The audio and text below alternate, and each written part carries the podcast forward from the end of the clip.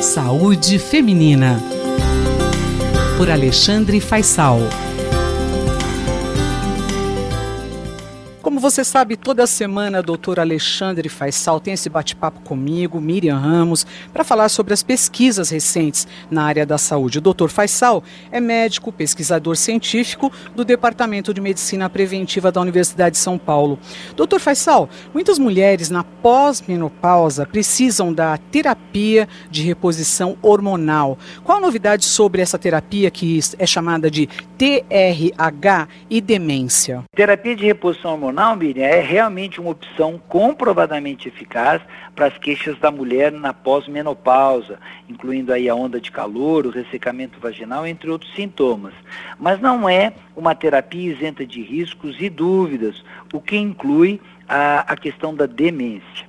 Um estudo caso-controle finlandês, realizado na Universidade de Helsinki, tentou comparar o uso de terapia hormonal entre mulheres pós-menopáusicas com e sem o diagnóstico da doença de Alzheimer.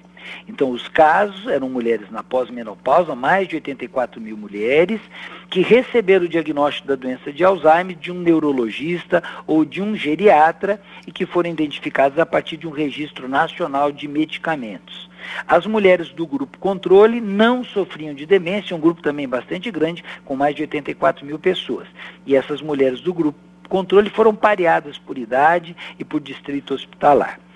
Os pesquisadores recuperaram dados sobre o uso de terapia hormonal a partir de um registro nacional, um banco nacional é, de drogas é, do, do, país, da Finlândia.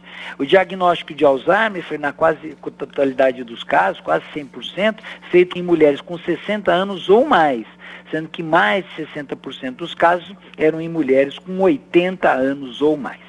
Mas o dado mais interessante dessa pesquisa é o que discorre sobre a associação entre o uso de terapia de reposição hormonal e demência, onde os autores mostram que o uso dessa modalidade de tratamento aumentou em até 17% o risco da doença de Alzheimer, uma variação de 9 a 17% no risco. O aumento do risco da doença, no entanto, não teve nenhuma relação é, se a mulher usava só estradiol ou se usava uma combinação de estrógeno e progesterona, nem conforme os diferentes tipos de progesterona que são usados nessa modalidade de tratamento. Um resultado também que é bastante relevante é que ele observou que naquelas mulheres com menos de 60 anos que haviam iniciado a terapia de reposição hormonal, o aumento de risco era mais importante se a terapia era mantida por um período superior a 10 anos de uso. A única boa notícia é que não houve uma associação de, de reposição de estrógeno vaginal, então não a terapia hormonal sistêmica, com o risco de Alzheimer.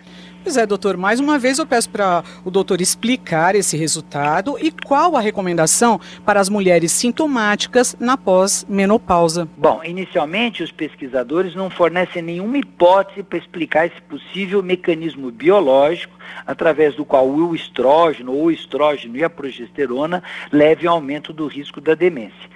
E de fato há muitas dúvidas sobre os diferentes fatores de riscos, tais como os fatores genéticos, a questão do trauma cerebral, o nível socioeconômico, o próprio tabagismo, sobre a incidência, sobre a ocorrência da demência. O fato é que, anteriormente, a terapia hormonal sistêmica já havia sido reivindicada como protetora contra a doença de Alzheimer e aqui o estudo mostra um aumento de risco de até 17%. Mas antes que o nosso ouvinte se assuste, vale a pena falar o que, que significa isso em termos absolutos, já que os pesquisadores estimam que entre 9 e 18 casos surgem, são essas, são adicionais, em 10 mil mulheres entre 70 e 80 anos que recebe a terapia hormonal, principalmente por um período superior a 10 anos. Então, o número de casos absolutos decorrentes associado ao uso da terapia é, de qualquer modo, muito baixo.